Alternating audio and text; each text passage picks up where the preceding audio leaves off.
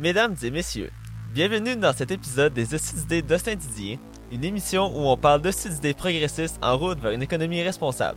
Je me présente, Austin Didier, et je serai votre animateur. Dans cette trilogie, je rencontre Alexandre Rimtong, gestionnaire d'équipe chez Unito. Ensemble, on s'intéresse à la gestion d'équipe, un facteur important dans la productivité et l'efficacité, qui seront d'importants facteurs dans le concept d'économie responsable. Ensemble, nous allons parler de trois sujets en répondant à ces trois questions. Premièrement, les impacts de la pandémie du COVID-19 sur une gestion d'équipe. Deuxièmement, quels sont les concepts clés d'une bonne gestion d'équipe? Et troisièmement, comment devenir un bon gestionnaire d'équipe? Les réponses à ces trois questions feront l'œuvre de trois podcasts qui seront publiés les 23 et 30 mars ainsi que le 6 avril. Parce que oui, je publie tous les lundis. Afin de manquer aucun épisode, je vous encourage à vous abonner à mon podcast sur YouTube, Spotify, Apple Podcasts, Google Podcasts ou l'application de votre choix, en recherchant les hosties d'idées d'Austin Didier. Si vous trouvez ça difficile à écrire, vous n'avez qu'à rechercher hostie, épelé A-U-S-T-I-S, et ce sera assurément le premier résultat trouvé. Et sans plus attendre, bonne écoute!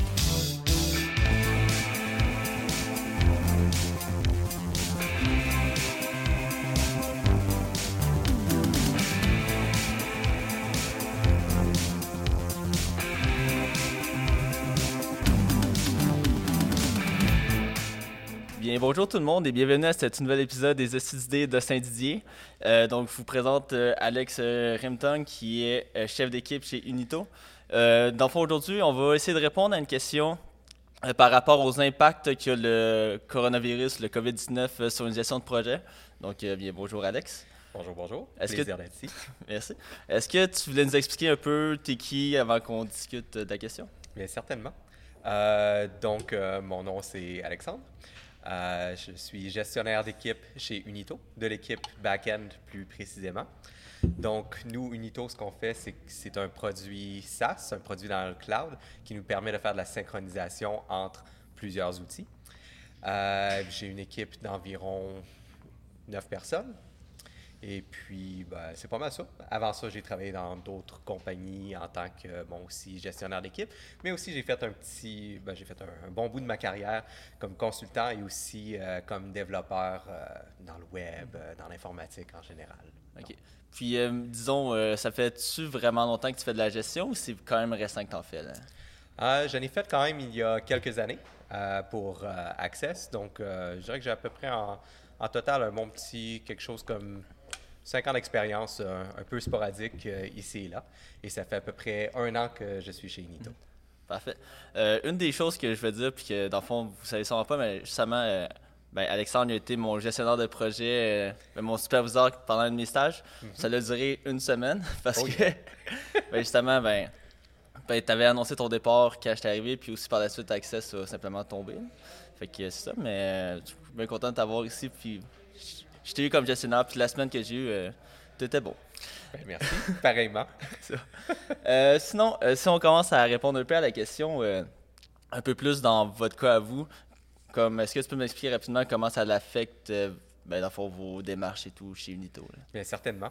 Euh, Unito, en premier, euh, c'est une entreprise où on, oui, on travaille dans le cloud beaucoup, mais on aime ça être sur place. On aime beaucoup être en équipe. On trouve que d'être proche, ça permet une bonne synergie, de jaser beaucoup, puis avoir tous ces petits points justement où on de spontanéité, de jaser. Tout d'un coup, tu entends une autre personne qui, qui jase de quelque chose et puis tu as toute une belle synergie qui se passe. Donc, on a tendance à aimer travailler au bureau. C'est pas qu'on interdit euh, de travailler à distance parce que ça, évidemment, euh, toutes circonstances arrivent et puis on donne la liberté aux gens de le faire. Mais on trouve ça plus pratique de travailler sur place. Donc, nous, évidemment, ce qui est arrivé, c'est que la semaine passée, on regardait la situation, on monitorait ça un peu. Puis jeudi, on, on commençait à être un peu inquiet. On disait, oh, on faudrait peut-être bien qu'on mette des petites mesures qui permettent aux gens de, de travailler à distance. Et puis vendredi, c'est là où toutes les grosses annonces sont tombées euh, avec le gouvernement qui dit qu'on ferme tout rassemblement et que les gens doivent travailler de chez eux. Donc, on est passé à une shop euh, remote first euh, dès vendredi. Donc, ça fait vraiment pas longtemps, même pas une semaine qu'on est remote first. Puis, admettons, est-ce que ça l'a impacté directement les gens là-bas, tu sais, genre, tu sais, t'as- oui, il y a la partie remote, mais est-ce que, je sais pas, il y a des gens qui ont des enfants qui doivent les garder en même temps, puis les garder sont Absolument. fermés? Absolument. C'est pas une c'est pas une situation où Euh, les gens travaillent remote, qui est normal. Parce que normalement, les gens, bon, ils vont, euh, leurs enfants vont être à l'école ou sinon, ils vont, euh, ils vont pas être dans une situation qui est un peu paniquante dans un certain sens. Il y a un certain stress avec qu'est-ce qui se passe en ce moment. Donc, c'est évidemment pas une situation normale. Donc, oui, évidemment, les parents en ce moment, ils doivent gérer le fait qu'ils doivent travailler et ils doivent aussi s'occuper de leurs enfants en même temps. Et puis, comment est-ce qu'ils jonglent le travail à la maison et jongler les enfants, ouf, c'est c'est pas, c'est pas très facile. Puis est-ce que vous voyez un, dans le fond, une influence, un impact, on va dire négatif, là, par rapport aux tâches ou c'est quand même limité? là? On est encore en train de mesurer pour voir s'il y a un impact positif ou négatif. Euh, de ce qu'on est capable de voir en ce moment, il y a un peu les deux. Il y a des gens qui trouvent ça un peu pénible de tomber sur de la vidéoconférence, puis tu as toute la partie setup, toute la partie justement de, de jaser, laisser l'autre parler, puis tout ça, puis que c'est il y a des petits problèmes de communication de fois de temps en temps. Mais d'autres fois, justement, ils trouvent ça plus efficace parce que les meetings ont tendance à être plus brefs. Euh, ils ont tendance à avoir moins de meetings. On a tendance à travailler un peu plus asynchrone et avec beaucoup de transparence. Donc, c'est une petite efficacité qu'on a. Donc, Ouais. il y a un peu des deux. On va voir justement après une certaine période pour voir si ça a été euh, efficace ou non. Puis dans le fond, ta période, tu passes sûrement d'un deux semaines, d'un sprint de deux semaines ou on parle Ouf, on plus- va voir combien de temps que ça va durer, mais on va mesurer euh, au fur et à mesure. Puis comment est-ce que tu mesures ça, mettons, brièvement? Là? Donc, mon Dieu, l'efficacité, le bonheur des gens, là, c'est très difficile quand même. Parce que ça, dépendamment, est-ce que tu... C'est ça, parce que tu as plusieurs indices de performance et tu as justement la satisfaction de tes employés et tout. Est-ce que, en ce moment, vous avez à faire des compromis? Est-ce que, euh, dans le fond, là, il y a le remote que vous faites. Mhm. Y a-t-il d'autres ajustements que vous faites aussi? Ou- Oui, absolument. Ben, dans le fond, OK, il y, a- il y a toute la partie remote puis tout ça. Puis c'est, c'est tout un chiffre de culture, évidemment. Parce que nous, on est une équipe qui, qui était très proche, dans le fond, puis qui est toujours très proche. Et comment est-ce qu'on fait pour garder notre culture euh, de rapprochement comme ça euh, en étant distant? Donc, euh, un des trucs qu'on a fait, c'est qu'on a mis une petite politique de, à chaque fois qu'on est en meeting, on, a, on met notre caméra pour s'assurer qu'on ait justement le contact visuel toujours, puis qu'on puisse voir toutes les social cues. Euh, sinon, notre rencontre du lundi, qui est notre All Hands, où justement on, on passe au travers de qu'est-ce qui s'est passé dans la semaine, puis parce qu'on est une shop qui est quand même très transparente, donc on mentionne tous les chiffres, toutes les ventes, tous les bons coups, tous les mauvais coups et tout ce qu'on veut célébrer à l'intérieur de la compagnie. Donc, on le fait complètement remote. Puis, euh, on est tout en train de manger notre lunch ensemble. puis, on se regarde sur la caméra. Puis, on, on peut voir toute la compagnie. C'est à peu près une quarantaine, dans le fond, de petits écrans de gens. Puis, c'est drôle parce que tu as les gens qui ont leur, ont leur chat ou quelque chose comme ça. Donc, c'est c'est très drôle. On a aussi commencé à faire des petites pauses café. Donc, justement, on se rencontre, justement, on fait une vidéoconférence juste pour prendre un café, juste pour jaser ensemble, pour voir comment ça se passe. Question de garder le moral, puis un peu combattre cette euh, isolation bien sûr. sociale dans un certain sens, puis rester avec une équipe qui a des liens solides. Mhm. Puis justement, si tu te demandais, tu sais, j'imagine que dans votre cas, c'est pas de quoi de si. euh, comment dire. Comment, de si flagrant. Mais en fait, est-ce que justement vous, vous aviez des mesures en place pour si jamais ça dure longtemps, vu que vous êtes une équipe proche, juste- justement l'isolement que ça peut peut-être se faire ressentir un peu plus à long terme. là? Absolument. Et puis c'est pour ça justement qu'on a tendance à faire ces petites vidéoconférences-là euh, qui sont à caractère 100% social. Par exemple, on va luncher ensemble en équipe euh, comme ça. Par caméra, vis- C'est en plein ça. Et vendredi, euh, on a souvent nos, nos 5 à 7. Puis là, bon, on s'est dit, bon, ben, ce vendredi-ci, on va faire un 5 à 7 virtuel.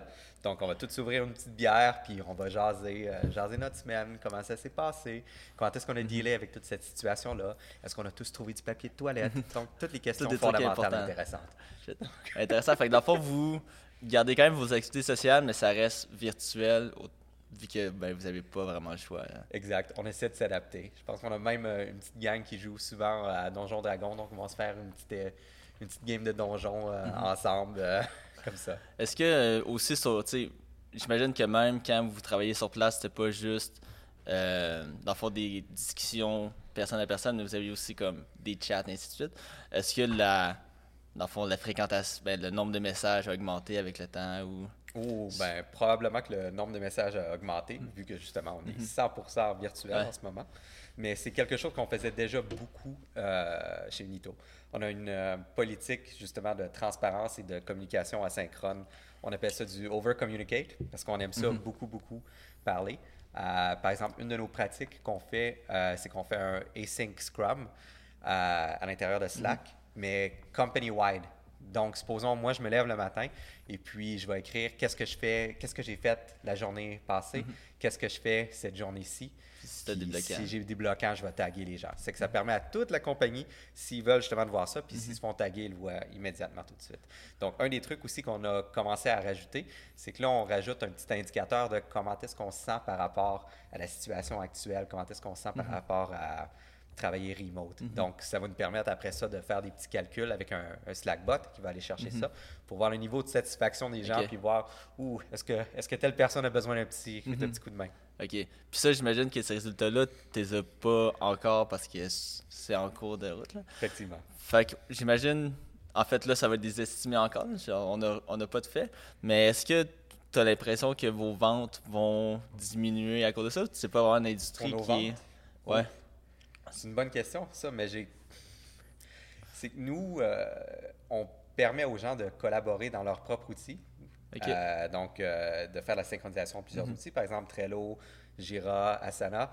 Donc, euh, en fait, ce qu'on a commencé à voir, c'est qu'il y a beaucoup de gens qui sont très intéressés par nos services.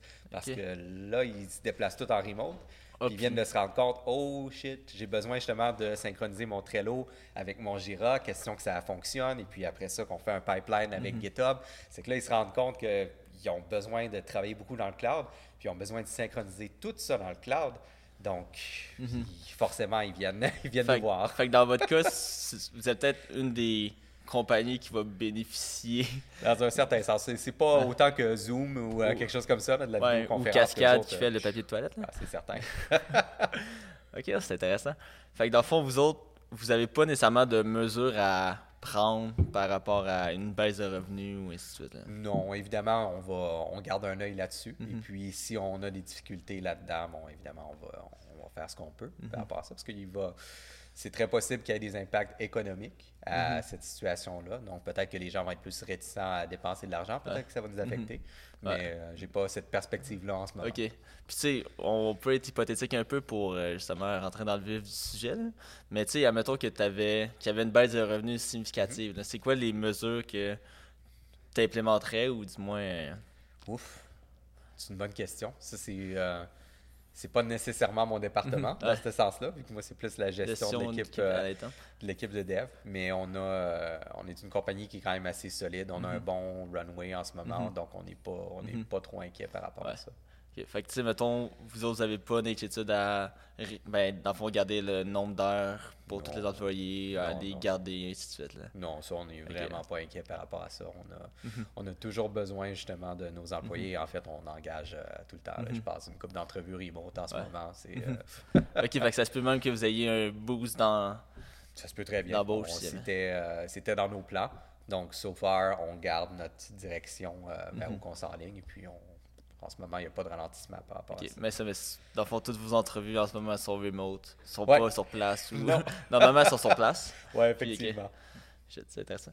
Euh, dans le fond, euh, si on y va un peu plus dans un point de vue de lean startup, là, euh, tu sais, dans le fond, on parle souvent de faire beaucoup de pivots et ainsi de suite. Est-ce que tu penses que là, vu que tout le monde est forcé un peu de dans leur industrie de faire des pivots du genre, ça va, dans le fond, populariser cette culture-là un peu de tout le temps remettre en question ce qu'on fait et ainsi de suite. Ou... Hmm. J'imagine que ça dépend toujours de Mhm. l'industrie. Mais c'est vrai que c'est un phénomène qu'on voit qui est très intéressant en ce moment, surtout parce que ça impacte des compagnies qui sont ben, des compagnies, des entreprises, des industries qui, normalement, on ne s'attend pas à ce qu'ils soient très agiles et qui Mhm. pivotent. Par exemple, on, ici, euh, dans le coin, on voit beaucoup de restaurants qui, tout d'un coup, Mhm. euh, ils décident, OK, on fait juste de la livraison ou on Mhm. fait juste Juste du du comptoir. take-out, des trucs comme ça. Ce qui est quand même un pivot assez intéressant. Sinon, tu as même euh, la, la distillerie ici, Circa, qui là est en train de regarder pour faire justement du euh, l'équivalent du purel, parce qu'ils ont beaucoup d'alcool. donc, ça leur prend juste les autres ingrédients, puis après ça, ils vont pouvoir faire du, du Wow. purel. Genre, C'est intéressant quand même comme pivot, c'est que c'est c'est de voir toutes ces entreprises-là euh, un peu se métamorphoser, Mhm. euh, peut-être de façon temporaire, mais qui sait, euh, par Ah, rapport à cette situation-là. Ah, c'est pas grave. Mhm. Parce que tu sais, il y a des compagnies justement qui peuvent pas nécessairement faire ce genre de pivot-là puis qui Non. tombent un peu. là. Comme là, j'ai vu que le Soc du Soleil, ils ont, ils ont mis à pied, je pense, 95% de leurs employés. Là. Ah là ils disent de manière temporaire, mais, Ben, D'après moi, ils vont Ah retomber ouais. sur leurs pieds, mais. mais ça, mais temporairement, ça fait vraiment mal à 95% du Désolé. monde. Je suis désolé, c'est triste comme, comme situation, mais. Ah. Fait que bref, toi, ce genre, ce genre de pivot-là, comme. Je veux dire, vous, vous êtes une compagnie justement qui deviez déjà appliquer un peu ces modèles-là, puis que vous avez été sauvé de ça, genre. Absolument. On est une compagnie agile, on, s'adapte selon euh, la demande, mais on a quand même euh, notre niche, on a quand même euh, notre industrie, notre expertise, et puis ça change pas tant que ça. Mais mettons, de votre point de vue, est-ce que tu as l'impression que vos employés, ils vont avoir tendance à plus favoriser le remote à cette heure ou pas du tout, ça va rester. euh, C'est une bonne question, ça. C'est pour ça qu'on veut récolter un peu euh, du feedback par rapport à ça. Et je pense que ça va dépendre des personnes. Tu as des gens qui trouvent ça euh, libérateur de pouvoir justement travailler remote et puis de. Parce que pour certaines personnes qui sont quand même assez bien disciplinées puis tout ça, ou qui sont, sont dans un bon environnement, ça leur permet de travailler d'une façon extrêmement efficace. Et puis supposons, tu sais, des fois, tu es, en plein milieu de la journée, puis tu te sens fatigué, puis you know what? Va prendre un petit somme, là. Va prendre un petit somme de 15-20 minutes, puis reviens travailler par après, puis ça va être pas mal plus efficace. Puis avoir la liberté de pouvoir faire ça, d'aller prendre un peu d'air, justement, pour te changer les idées, puis tout d'un coup, pow, tu deviens super créatif.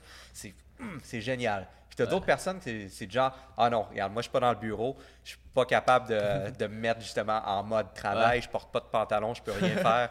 Puis, euh, tu sais, c'est- deux trucs, trucs différents. Comme moi, dans mon cas, j'aime beaucoup être proche de mon équipe, donc j'ai tendance à aimer ça, être dans le bureau. Ouais. Mais je vois quand même des effets intéressants de travailler remote, puis je trouve ça très euh, libérateur, comme je disais. Est-ce que le fait de travailler remote, justement, tu sais, comme là, tu parlais, tu sais, il y a peut-être des avantages au fait que tu, sais pas, t'as as un manque d'inspiration, tu fais un petit somme de 15 minutes, puis tu reviens, est-ce que des éléments comme ça, ça pourrait être bon à appliquer dans votre entreprise? Exemple, Absolument. une salle de repos que... On a déjà une nap room qui, que j'en profite une fois de temps en temps. euh, j'ai tendance à me lever très de bonne heure. Et Ouais. puis, euh, des fois, après un gros lunch, euh, ouais, un, petit, un petit dodo, ça fait du bien. Après ça, euh, plein d'énergie pour continuer euh, le travail. Mais euh, évidemment, oui, c'est des pratiques qu'on peut aussi euh, rentrer à l'intérieur d'une entreprise qui est un peu plus traditionnelle ou qui veut ou qui fait pas nécessairement du remote, de- d'avoir cette liberté-là. C'est c'est des leçons qu'on- que je pense que toute entreprise va apprendre beaucoup. Ouais, c'est intéressant. Puis, juste savoir, dans votre cas, là, vous autres, vous n'avez pas de mesures strictes par rapport, tu sais, vous, vous autorisez le remote, Ouais. mais à quel point est-ce que le monde le font? Est-ce que les gens sont vraiment favor... ben, ils sont disciplinés par eux-mêmes à venir au bureau ou il y a Ouais, quand les même gens, des... euh, les gens ont tendance à venir au bureau parce qu'évidemment, on a toute cette culture-là de- de- d'avoir du plaisir au bureau puis de travailler de façon efficace. Mais je dirais que la plupart des gens dans mon équipe travaillent à peu près une journée semaine ou une journée ou deux semaines, de, dépendant, là, euh, en remote. Qui, euh, tu des fois, c'est juste pratique parce que tu as des rendez-vous, des trucs comme Ou ça. un colis ou T'attends- pas ouais, ça. c'est toujours ça, t'attends un colis, un gros colis, puis tu veux pas le manquer. C'est que c'est- toujours pratique d'avoir cette euh, liberté-là, évidemment. Puis c'est-tu un... Tu sais, là, justement, tu- de ce que tu me dis, tu- ben, ça démontre que vous avez quand même une belle culture, les gens veulent venir. Est-ce que c'est beaucoup d'efforts de- d'entretenir cette culture-là? Ou pas tant? C'est, euh, j'imagine au début, c'est quand même un certain effort de mettre la culture en place. Mais une fois que la culture est prise, tu sais, c'est- ça vient, euh, ça vient un peu avec le, le nom en tant que tel, la culture. Tu, sais, tu penses un peu à des, des bactéries puis tout ça. Une fois que c'est bien pogné, Ouais. ça, t'as, un, t'as un effet de contagion là-dedans. Ouais, je sais pas si c'est le bon mot à utiliser en ce moment. Mais c'est que dans le fond, ça, ça se spread à tout le monde. Ouais. Ça devient justement quelque chose qui est juste naturel. Et puis toute personne qui rentre chez nous a tendance à justement se faire absorber un peu par ça, puis de devenir euh, eux-mêmes porteurs de cette culture-là. Tu sais, parce que, tu sais, je veux dire, c'est bien que vous ayez ça, puis en fait, dans l'industrie du tech, quoi que ce soit, c'est quand même de quoi de répandu, mais comme, c'est pas répandu dans toutes les industries, c'est pas vrai que c'est ça partout.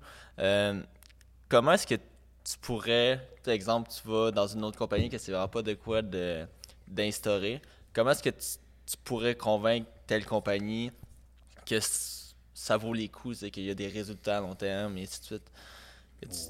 C'est une bonne question, ça. Et c'est difficile à, à changer la culture d'une place comme ça. Euh, écoute, euh, ce qu'on peut faire dans ce cas-là, c'est c'est vraiment de, de parler au leadership, de parler, de parler à toute personne qui, qui, peut, qui peut avoir un pouvoir décisionnel là-dedans, de leur dire que, écoute, la, la culture, c'est quelque chose justement qui est fondamental à l'entreprise. Mm-hmm. C'est quelque chose qui, une fois pogné, justement, coûte pas grand-chose mm-hmm. à entretenir.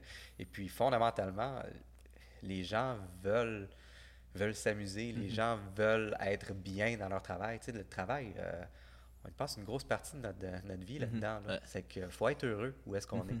Et puis si les gens sont pas heureux puis ils sont juste punch in, punch out, écoute, il n'y a personne qui gagne à ça. Mm-hmm. C'est plate pour les gens qui travaillent là.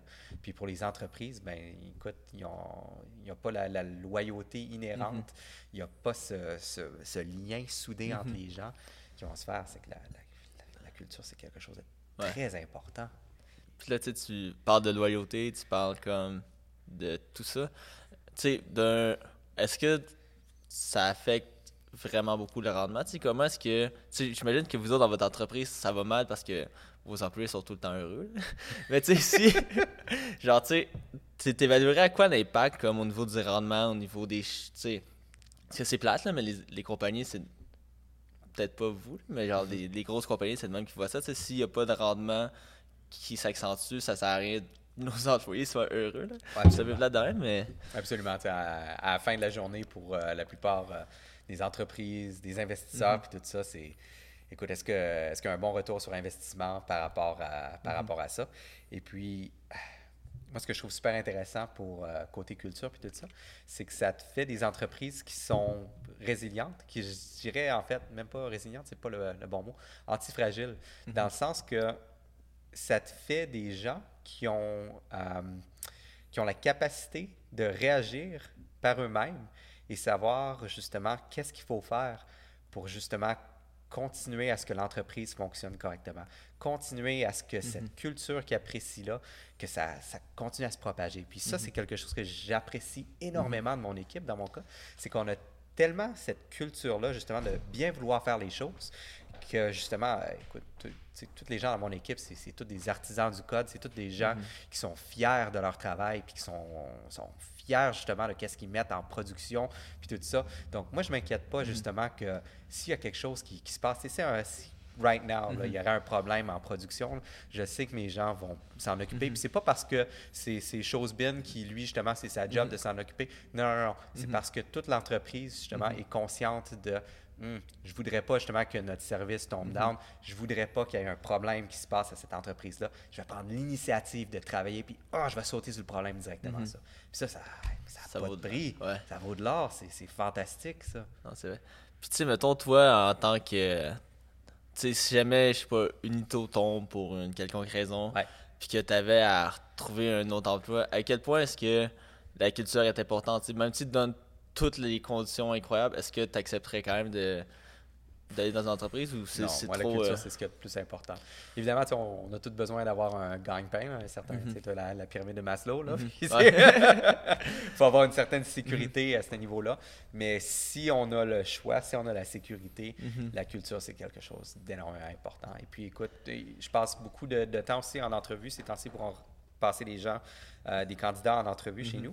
Et puis... Euh, ce que je te dirais qui est notre hard requirement, qu'est-ce que c'est vraiment pass or fail, c'est est-ce qu'ils est vont matcher avec la culture, est-ce qu'ils ont les soft skills pour mm-hmm. être avec nous. Parce que le reste, ça s'apprend tout, tout est beau. Mais il faut vraiment que la personne, justement, qu'on sente qu'elle va être à l'aise mm-hmm. avec nous puis qu'elle va pouvoir grandir avec nous. surtout dans un, une optique de pénurie de main-d'œuvre comme elle s'en vient. Absolument. Mais en même temps, ben, ça revient un peu au vif du sujet. Là, de ce que je comprends, il y a un peu une inversion à ce niveau-là parce que Bon, avant, il y a une pénurie de main-d'œuvre, mais là, je pense qu'il y en a trop, vu que le monde perd quasiment tous leurs emplois. ça peut. Ça peut plaire de même. Mais ça, en plus, mais ça, j'imagine que ça fait, fait que pas tant les gens en tech. Là, comme, Je pense mhm. pas qu'il y a beaucoup de développeurs qui perdent leurs emplois en ce moment. Je pense, je pense qu'ils sont corrects. Ouais. Fait que, mettons, de votre point de vue, il n'y aura pas nécessairement plus d'embauches qui vont se faire à cause de ça? Ou... Non, je pense pas. On a toujours notre plan d'embauche puis tout mhm. ça. Puis j'ai pas je ne suis, pas nécessairement directement euh, dans les sites, plugués sur les mhm. stats de ça, mais je vois pas nécessairement le gros shift qu'il y a plusieurs gens qui ont perdu leurs emplois ou des trucs comme ça. C'est un domaine qui nous permet, mhm. on est très chanceux, qui nous permet de travailler remote. Mhm. C'est intéressant parce qu'il y a beaucoup de shops qui se disent Ah, on n'est pas remote, puis tout d'un coup, cette semaine, ils se rendent compte que, ah, ils peuvent être Ils remote. peuvent être remote, ouais. Comme ça donne qu'ils se rendent compte, ouais, si on n'a pas le choix, tu Ouais. ça se fait, puis là, ça évalue si le coût en vaut la chandelle. Exactement. Puis euh, juste question de même, euh, est-ce, tu sais, quand est-ce qu'il y y a des gens qui travaillent, tu sais, exemple, moi je suis remote le Ouais. vendredi, est-ce que vous trouvez quand même un moyen d'intégrer ces gens-là dans vos activités? Ouais, ben dans les activités, c'est un petit peu plus difficile. difficile. Maintenant, c'est c'est plus facile parce qu'on est tous remote. Mais sinon, tu sais, pour le 5 à 7 puis tout ça, ben évidemment, s'ils sont remote, ben ils sont remote. là. Sont pas, on va pas leur mettre un petit, euh, Ouais, c'est un ça, une caméra. là.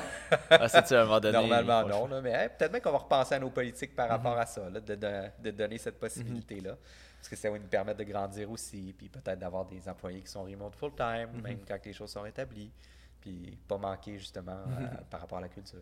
Puis, tu sais, exemple, là, euh, comme, tu, comme tu dis ça, tu les gens, tu sais, ils se sentent vraiment impliqués dans la culture de la compagnie et tout. Euh, c'est quoi les. Dans le fond, est-ce que ça arrive souvent que les employés, ils, dans le fond, ils, ils font des grosses suggestions? Est-ce que, mettons, la vision de l'entreprise est beaucoup impactée par les employés ou ça reste quand même plus au niveau de la, du leadership, euh, qu'on peut dire demain? Honnêtement, c'est souvent influencé par les employés. Parce qu'on a une culture, comme je disais, qui est très transparente.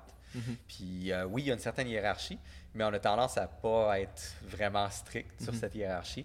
On est un peu plus euh, méritocratie des idées, dans le fond. C'est que si quelqu'un arrive avec une bonne idée, euh, puis il veut la tester, ben let's go, on y va avec ça. En ce moment, on teste toujours plein de trucs.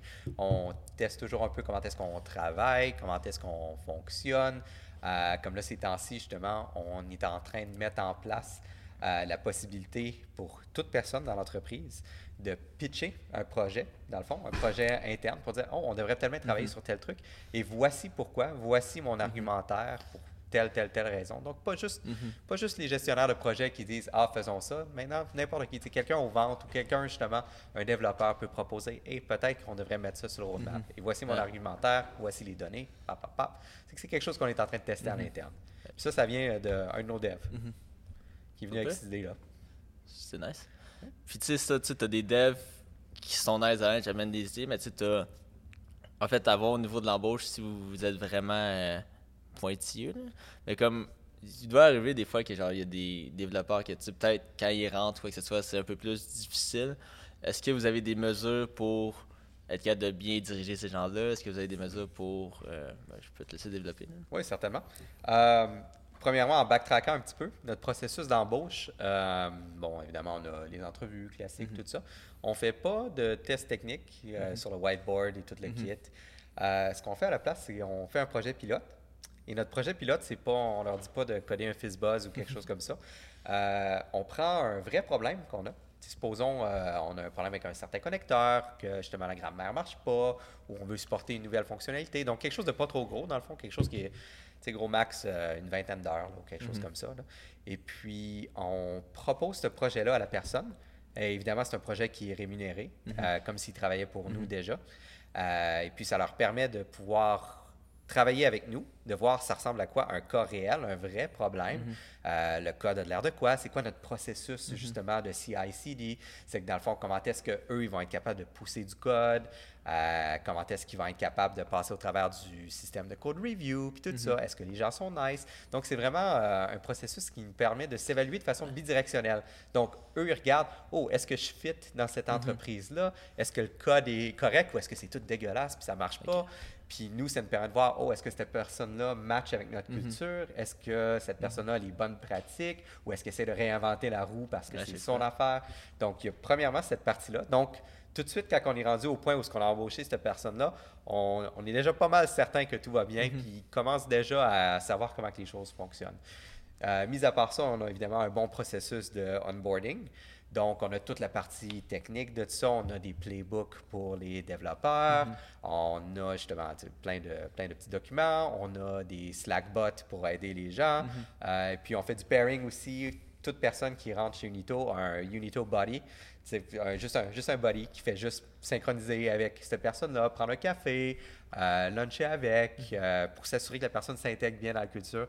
Puis, dans le fond, pour tout ramasser les petites miettes qu'on aurait peut-être bien oubliées. Comme aujourd'hui, j'ai eu une rencontre euh, avec euh, ma nouvelle buddy, puis euh, c'était juste pour lui dire Ah, tu sais, que- qu'est-ce que tu trouves intéressant? Ah, j'aime beaucoup la musique. Ah, on a un channel de musique, viens, viens avec nous, puis on va jaser de ça. C'est toutes des petites affaires comme ça. Bon, pour vrai, c'est vraiment nice. Puis j'avais jamais entendu ça, une compagnie qui, tu sais, dans le fond, moi, comment je le vois, c'est comme si vous leur donniez un, un contrat ou genre Ouais. un essai, puis après ça, tu sais, les deux parties sont consentants, que comme c'est pour les, ben, pour s'assurer qu'il y a un fit, puis au Mhm. pire, ça fonctionne pas, puis tant pis, tu sais, vous autres, vous avez perdu un peu d'argent, les autres ont perdu un peu de temps, puis Exact. ainsi de suite, là. Donc, c'est intéressant parce que souvent, tu sais, moi, d'un point de vue dev, quand est-ce qu'on me fait passer un test, puis je suis comme, ok, fait que je vais passer une semaine à regarder ça, c'était comme, Non, c'est horrible. ça, ça chie. Ouais. Mais, ah, c'est vraiment bon. Le- juste le fait que ce soit rémunéré, puis j'imagine que vous autres voyez un, un retour à long terme sur investissement, là, parce Absolument. Absolument. Ça coûte tellement cher de- d'engager la mauvaise personne. Mhm. Puis se rendre compte un, euh, c'est un- c'est pas un bon fit après Mhm. euh, X nombre euh, de semaines versus juste trouver ça directement là Mhm. ou de trouver la bonne personne. Ou, tu sais, des fois, les personnes se self-select out. Ils se disent Mhm. tout d'un coup, ah, tu sais, moi, ça me tente pas de fonctionner de cette manière-là. Mhm. Ben, c'est correct. fait que ça va dans les deux sens un peu. tu sais. Des Ah fois, eux autres, tu vois que c'est pas un bon fit pour eux, puis des fois, Absolument. surtout aujourd'hui en tech, euh, c'est plate, mais c'est pas tant l'employeur qui a le grand bâton aujourd'hui. là. C'est bien correct. Mhm. C'est bien correct comme ça. Ouais. Parce que ça, ça encourage des compagnies comme vous autres qui prennent soin de leurs employés au lieu de juste faire Ah, c'est de la main-d'œuvre. Puis, euh, Exactement. Euh, je vois le temps qui file euh, tranquillement. Euh, Est-ce que tu avais des dernières choses à dire à propos de ce sujet-là? Ouf. Non, je pense que c'est- ça fait pas mal le tour, disons. Euh, écoute, on s'adapte avec la situation. Et puis, c'est vraiment cette question-là de comment est-ce qu'on fait pour s'adapter Mhm. à être 100% remote et rester euh, une compagnie avec une culture forte? Donc, Mhm. ça, je pense que c'est la grosse énigme que plusieurs entreprises euh, vont Ouais. devoir résoudre dans les Mhm. prochaines semaines. ouais, c'est ça. Même qu'il y en a que leur deadline est déjà passé, puis que les grosses mesures ont été faites. Je pense que oui. Ouais, ben, tant mieux pour vous si euh, ça n'affecte pas tant votre compagnie, puis que vous avez déjà les mesures en place pour bien réagir. là. Puis, euh, bien, on va poursuivre la discussion dans les prochains épisodes. All right. Parfait. Ah, merci beaucoup. C'est à toi.